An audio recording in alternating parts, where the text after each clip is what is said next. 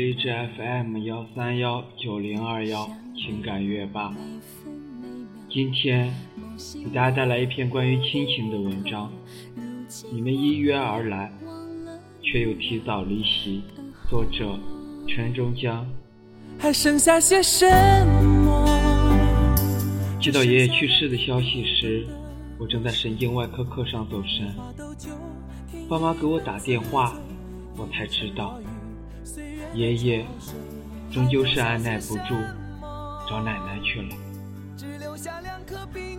我出生的时候，爷爷奶奶就在我身边。二老为了见我第一面，从江西老家。颠簸了一天一夜，赶到上海，见证了我的出世。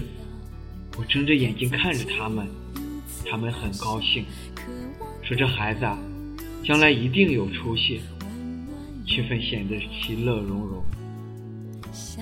稍大了一点之后，爷爷抱着我去城隍庙算命，那老道士算了又算，说我天生缺水，入得了这水。必将是大富大贵。爷爷信以为真，给我钦点了一个“江”字，爸妈不敢违拗，便有了我现在的名字。小时候，我总爱跟着奶奶一起睡。睡觉之前，奶奶会给我说亲戚们小时候的故事。她说，老爸小时候牛逼哄哄的，爱打架，生的也壮，一个人。能打别人三个。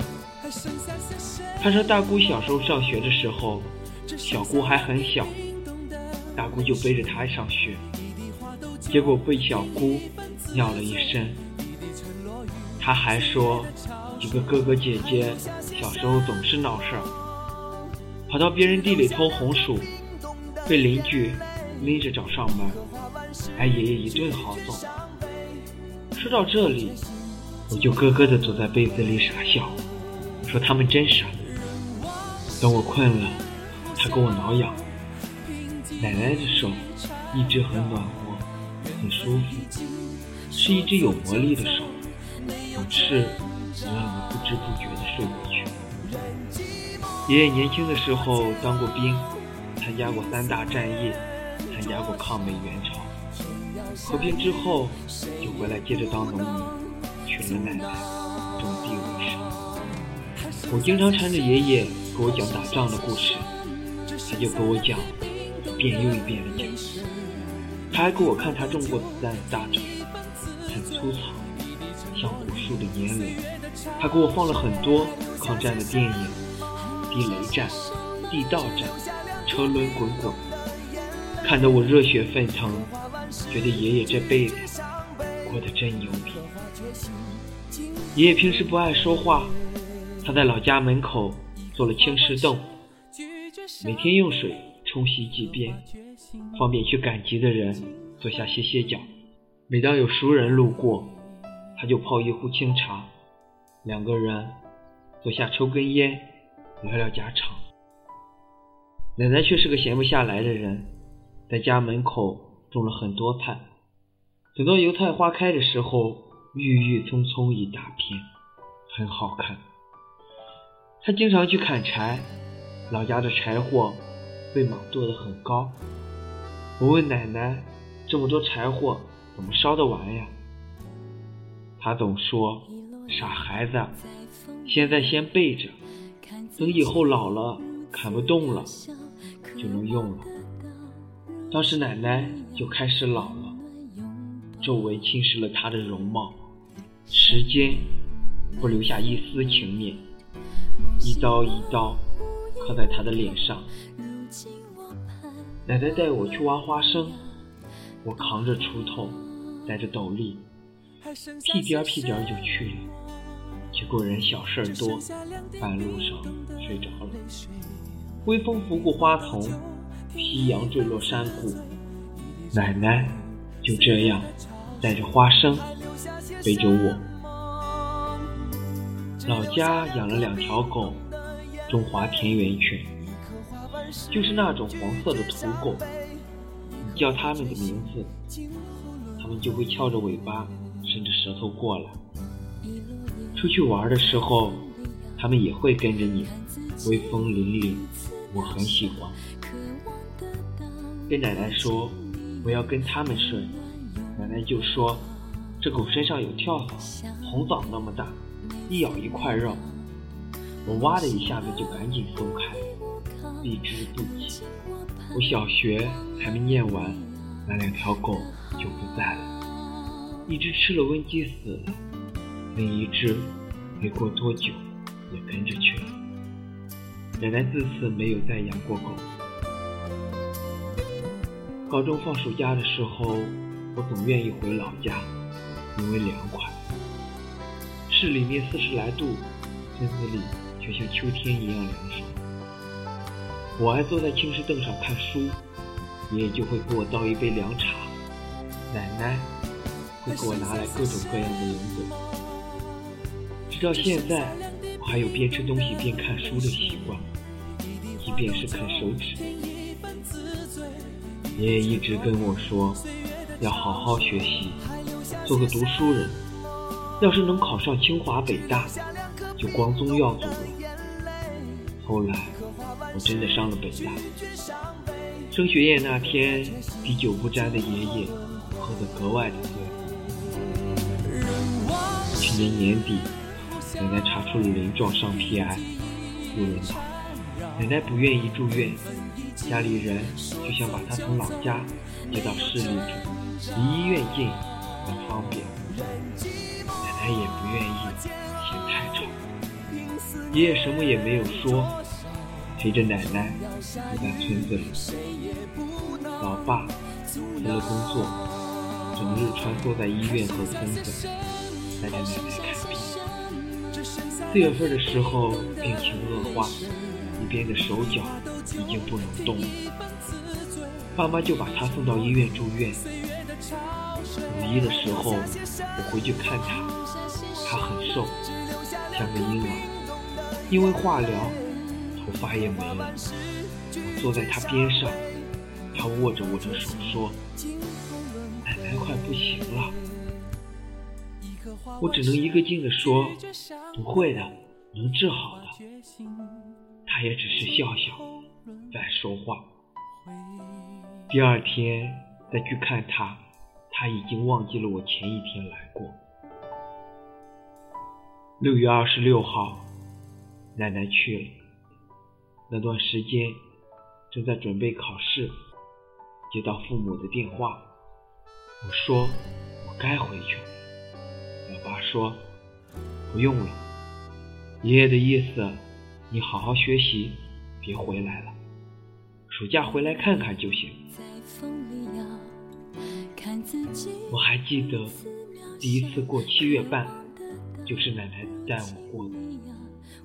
她说：“七月半要给祖宗烧纸钱，这样他们才能有钱用。”没想到今年轮到给年烧了。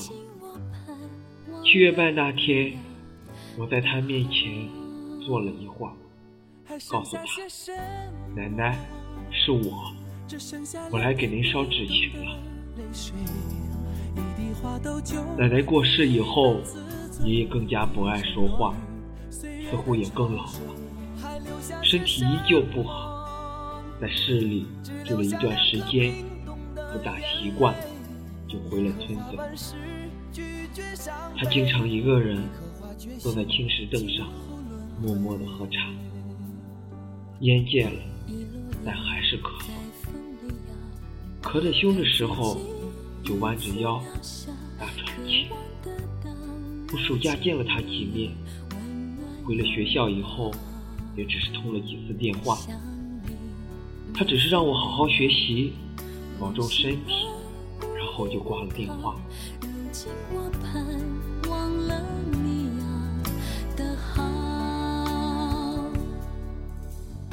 十二月三号，爷爷去了。家里人说他是突发心梗，受风重情。我知道他不是。他是累了，买了一张去奶奶那里的单程票，去找奶奶今天我回了老家，油菜花还没开，少了打理后长出了杂草，略显纠缠。不过看上去也更加的茂盛。青石凳上落下了薄薄的灰。去赶集的人也不在意，就这样坐上去。后房的柴火依旧堆得很高很整齐，座小山。奶奶还是骗了我，这么多柴火，等不到它烧完的那一天。坐在柴火垛上，冷冷的出神。我在想，如果所有美好。只是昙花一现，见一面就凋零，你该怎么办？如果你珍惜的一切，不管你紧握手心，还是扔由它去，都终将要散去，你该怎么办？如果至亲至爱的人，也只是你生命中的过客，知道你过得很好，他们就要离去。又该怎么办？我知道，死亡并不是生命的结束。他们在通往下一轮回的路上，划过一花一木一缕阳光，或是一阵清风。我知道，他们会在我身边，看到我的努力，触摸我的温暖，感受到我的存在。我知道。我要做的就是把握青春，珍惜身边的其他人，带着他们的期盼走完剩下的路。我知道，过几天我就要回到学校，回到医院。我要学那些死也背不下来的内外妇儿。我要接着调戏我喜欢的人，告诉他我喜欢他。我要跟那帮傻逼朋友们。讨论干细胞、神经核、平滑肌，然后笑着去喝酒。道理，是走得太急太快，错过了沿途的风景。我想停下来难过一会儿。放心，休息完了我会接着赶路。人生这场独角戏，剧本太美好。有的人驻足看了一会儿，觉得没意思，就想离开了；有的人从头看到尾，只是为了在你演的精彩的时候鼓掌；有的人姗姗来迟说：“嘿，我来晚了，不过你演的真棒。”有的人看了很满意，但说。不好意思，我们要赶往下一场，接着加油啊！那么多人看着，我可舍不得演砸了。在人生的宴会上，你们盛装出席，依约而来，却又提早退场。我倚在门口，望着你们的背影，只能道一句：路上小心。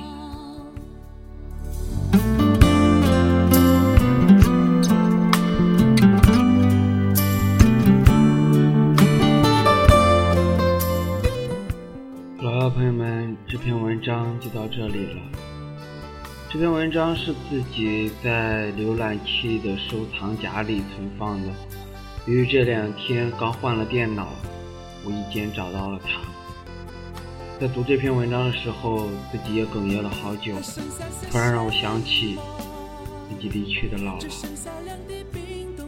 亲情，或许是人一生当中最重要的。朋友们，再见。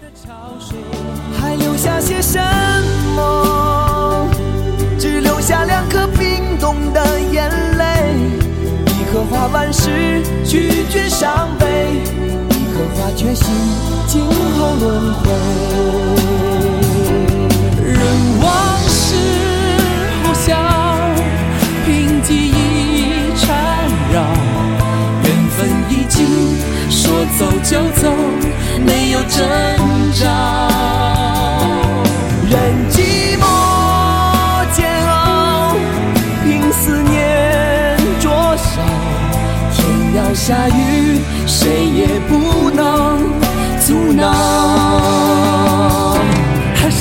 些什么？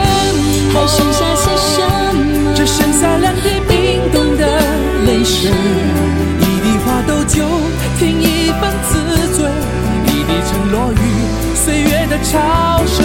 还留下些什么？还留下些什么？只留下两颗冰冻的眼泪。一颗花完事，拒绝伤悲；一颗花决心，今后轮回。一颗花万事，拒绝伤悲；一颗花决心，今后轮回。